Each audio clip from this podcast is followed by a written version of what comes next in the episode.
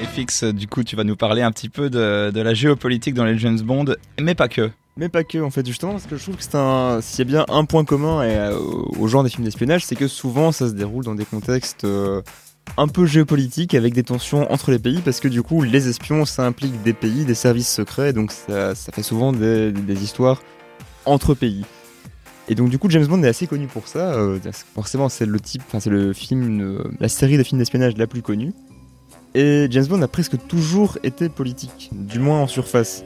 Au début ça suivait les romans de Ian Fleming et du coup c'était un cadre géopolitique euh, réel, mais euh, c'était surtout un prétexte pour mettre en scène un personnage plus qu'une volonté consciente d'exposer un cadre géopoli- géopolitique complexe et réel.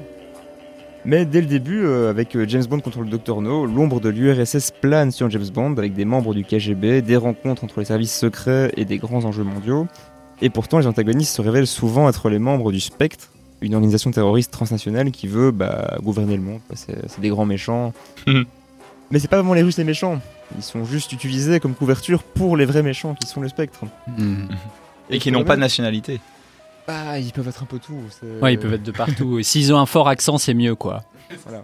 Oh, monsieur Bond je, peux même, sch- je peux même schématiser un peu le scénario de la plupart des premiers James Bond comme ceci. C'est un avion, un sous-marin, un dirigeable, un véhicule spatial, anglais ou américain, qui est attaqué, détourné, menacé. Et du coup, on sait pas qui, qui l'a fait, mais c'est sûrement les Russes. Mais en fait, c'était pas les Russes, c'était le spectre qui était derrière. D'accord. Et donc, souvent, oui, il y a un contexte géopolitique. Il y a un pattern. dit, oh là là, il y a euh, en mer de, de- de Chine, un avion a été attaqué, qu'est-ce qui s'est passé? C'est probablement cet ennemi-là, mais en fait, non. Mais euh, attends, euh, tu veux dire, parce que moi j'étais pas au courant de ça, que dans toute la saga, et pas seulement dans, dans la période Daniel Craig, que tous les, la plupart des méchants viennent de l'organisation Spectre? Oui, oui, c'est ça. J'étais pas du tout au courant. D'accord. C'est un. En fait, ça vient des romans d'Ian Fleming et du Ouais. coup, euh, suis pas un expert en spectre parce que je trouve justement que c'est pas des méchants très intéressants personnellement. Attention là, pardon. Mais oui, donc c'est- un peu l'antagoniste historique de James Bond avec l'URSS qui est la couverture, enfin l'antagoniste de couverture historique, hein, si je peux dire.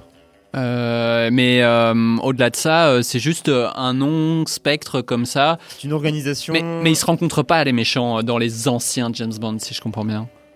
Bah, ils ont des liens avec des gens, mais je pense pas qu'ils sont tous réunis à un, à un même moment, Non, tous je pense ensemble, euh, et qu'ils font une fête des grands méchants, non. Comme euh, les Power Rangers dans des épisodes euh, d'anthologie. euh. Ou comme euh, Monsieur Burns dans Les Simpsons avec ses, mé- ses méchants là dans son nom. Je suis le seul à avoir la ref? Bon, ok. ouais, ouais.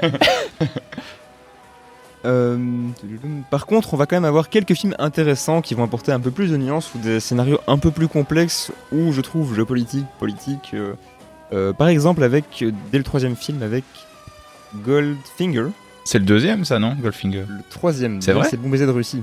Ah, bien. Ah. Ah. Et du coup, en fait, Someone did his homework. Goldfinger, Goldfinger, en fait a un plan très très machiavélique. Euh, il veut en fait irradier le stock d'or américain à Fort Knox pour que les États-Unis ne puissent plus utiliser leur or pendant 58 ans parce que c'est la durée à laquelle, enfin pendant laquelle l'or serait inutilisable. Et donc lui, comme il est extrêmement riche, bah, du coup son or vaudrait plus d'argent. Et ce plan est mené avec l'aide d'un Chinois qui voudrait évidemment euh, faire tomber le système euh, financier euh, américain occidental en général. C'est plus un prétexte, mais il y a quand même une recherche déjà dans Ouais. le plan Ouais, ouais. machiavélique. euh. Et, de- et aussi déjà pour la première fois, donc déjà en 65-66, on cite la Chine comme étant déjà une menace. Mais c'est une petite menace, hein, ça- on n'est pas encore à, à l'époque de la, la Chine rayonnante comme maintenant. Mais. D'accord, d'accord. Ah, ok. Petite avancée aussi en 74 avec euh, l'homme au pistolet d'or évidemment. Oh. euh, dans lequel, enfin, qui se passe évidemment un an après le premier choc pétrolier, donc dans, une- dans un cadre de grande crise énergétique. Et donc là, l'enjeu du film, ça va être de dérober un appareil qui permet de- d'utiliser l'énergie solaire et donc de euh, pallier à la crise énergétique. Donc Ouais. là, quand même, James Bond s'adapte au contexte, alors qu'en fait, le problème aussi de James Bond, c'est qu'à la base, ça suit des romans, et donc euh, l'intrigue des films dérivait très peu par rapport aux romans. Donc c'est difficile de suivre vraiment l'actualité au plus près.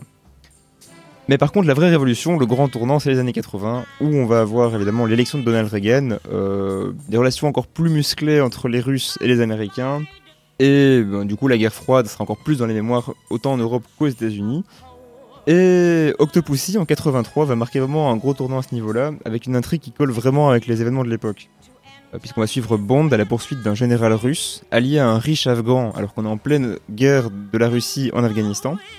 euh, qui veulent faire exploser une bombe en Europe en faisant croire que c'est un accident américain pour, attention, pousser les Européens à demander un désarmement global. Parce que du coup, ils se sont dit, oh là là, les Américains n'ont pas bien géré leur bombe, euh, ça explose chez nous, et donc on va demander à ce qu'ils se retirent pour qu'après les Russes puissent rattaquer et envahir l'Europe. Et du coup, ça traduit quand même pas mal, effectivement, une, une vraie crainte à l'époque de Ah, les Russes pourraient nous envahir. euh, Ouais. Et c'était aussi le, le- le plus grand moment de tension par rapport euh, à la menace nucléaire. Et là, on a un grand méchant qui a un plan concret pour faire changer concrètement les choses euh, géopolitiquement, sans pour autant vouloir gouverner le monde depuis sa base secrète en Antarctique. Et on joue sur les points du moment. Ouais. Après, en fait, il va y avoir d'autres films des années 80, comme Dangereusement Vôtre. Donc là, c'est les films avec Roger Moore, d'ailleurs. On a changé, c'est plus James- Sean Connery.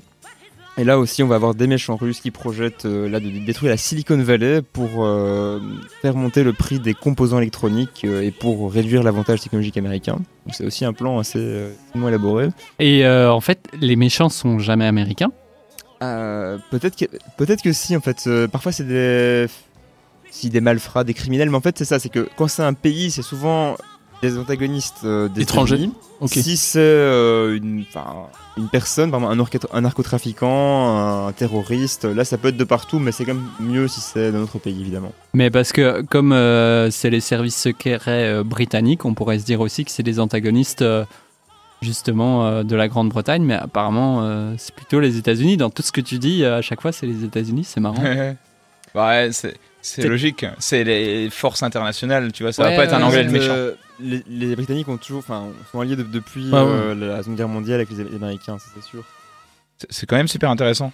Les, les James Bond sont un peu une sorte de couleur de la politique à l'époque où le film sort. Bah justement, pas trop en fait, c'est- très superficiel, mais par contre, pour les, dans les années 80 avec Reagan, je trouve que là pour le coup, l'appui en- envers les Russes était beaucoup plus significatif. Mm. Et justement, ce qui va être marquant, c'est qu'il va y avoir une pause de 6 ans pour des questions de droit, mais aussi parce qu'en 95, donc après euh, le dernier est en 89, Mhm. en 95, on- euh, James Bond va revenir avec Pierce Brosnan, mais on se posait vraiment la question à l'époque de est-ce que euh, James Bond est encore euh, nécessaire en 95 maintenant qu'il n'y a plus euh, la guerre froide, qu'il n'y a plus euh, bah, de, de grands pays espionnés, de grandes menaces, est-ce qu'on a encore besoin de lui? Et justement, ce qui est marrant, c'est que GoldenEye sera euh, bah, le retour de la, de la série au premier plan avec Pierce Brosnan, mais aussi le premier James Bond tourné en Russie légalement. Enfin, tourné en en Russie tout court en fait. Et d'ailleurs, l'intrigue se passera donc aussi en Russie, mais justement dans le chaos post-soviétique, avec un groupe de hackers qui voudront attaquer Londres. Et donc maintenant, on va passer à une menace qui sera plus euh, d'un pays, mais plutôt vraiment d'organisation euh, terroriste euh, subnationale. euh. Et, et ces hackers, c'est un peu la première fois qu'ils font leur apparition, non? On est dans cette ère internet, machin. Oui, c'est. Le truc se renouvelle quoi. Après, forcément, au niveau technologique, James Bond n'est pas resté figé en 1960. Du coup, on revient dans les années 90 avec euh, Pierce Brosnan et avec Tomorrow Never Dies, euh, qui est le deuxième film de Pierce Brosnan. Et là, il va y avoir quand même un nouvel ennemi désigné. Alors que je m'en. Bon, on aurait pu s'attendre à ce que maintenant il n'y ait plus de pays comme ennemi euh, en trame de fond, mais là, il y a la Chine. euh, et on est- on est qu'à 97. Et ici, c'est un grand méchant magnat des médias qui veut déclencher une guerre mondiale en faisant s'affronter sur un malentendu, un, malheureux quiproquo, les Britanniques et les Chinois. Euh, avec évidemment, encore une fois, une question de menace nucléaire. Et James Bond va intervenir pour, sauver tout. Donc, quand même, la Chine revient. Avant, c'était assez timide. Avec un protagoniste qui voulait influencer le, cours de la bourse et puis euh, de, de l'or. Et du coup, ici, c'est quand même plus global, c'est plus géopolitique. Mais par contre, dans les films qui vont suivre avec Pierce Brosnan, tout comme avec euh, Daniel Craig, on va retomber dans euh, des, des menaces plus abstraites ou des, des- des terroristes un, un peu cachés, des organisations, et aussi le spectre, évidemment, comme on parlait. Et d'ailleurs, avec Daniel Craig, c'est une nouvelle ère, c'est un peu. enfin, c'est assez connu avec, Ja- avec James Bond, mais chaque James Bond a un peu son univers, sa- son type de scénario, et comme on le disait au début de l'émission, avec Daniel Craig qui va euh, clore un chapitre avec son nouveau film. Ouais, Ok. C'était pour euh, James Bond, et donc vraiment pour moi le plus intéressant, c'était clairement euh, dans les années 80, avec aussi des, des- des petites prémices sur une connerie, mais qui étaient assez timides, et avec euh, Pierce Brosnan, euh, avec euh, la période justement où on se demandait si James Bond pouvait encore revenir, bah, il a été un peu réinventé comme la conception de la guerre américaine. Alors aussi, donc pour les films d'espionnage en général, euh, il y a quand même euh, Hitchcock qui a fait très très tôt des films d'espionnage, donc comme Robert vient de le dire, moi j'avais aussi pensé, à la cinquième colonne ou les 39 marches sur Mhm. l'époque de la Seconde Guerre mondiale, ou euh, L'homme qui en savait trop en pleine guerre froide, si je me rappelle bien, ou La mort aux trousses, qui est Évidemment. euh, le classique d'Hitchcock.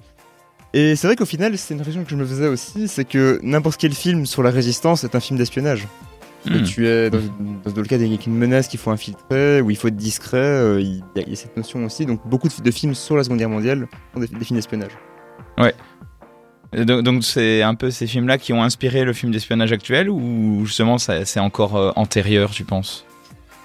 Bah, probablement, parce que du coup, les, les films des années 40-50 euh, qui parlaient d'espionnage parlaient souvent euh, de la Seconde Guerre mondiale, et donc c'était peut-être les, pré- les prémices, mais je suis pas un expert des années 40 comme Robert. Oh non, non, non, non, non, Tu- j'ai envie de me. Tu avais d'autres films à To Be or citer, ouais. To Be euh, de Ernst Lubitsch en 1942 justement, avec euh, Ah, Lubitsch. aussi de l'espionnage en pleine guerre froide, en pleine euh, Seconde, Seconde Guerre, Guerre mondiale, mondiale.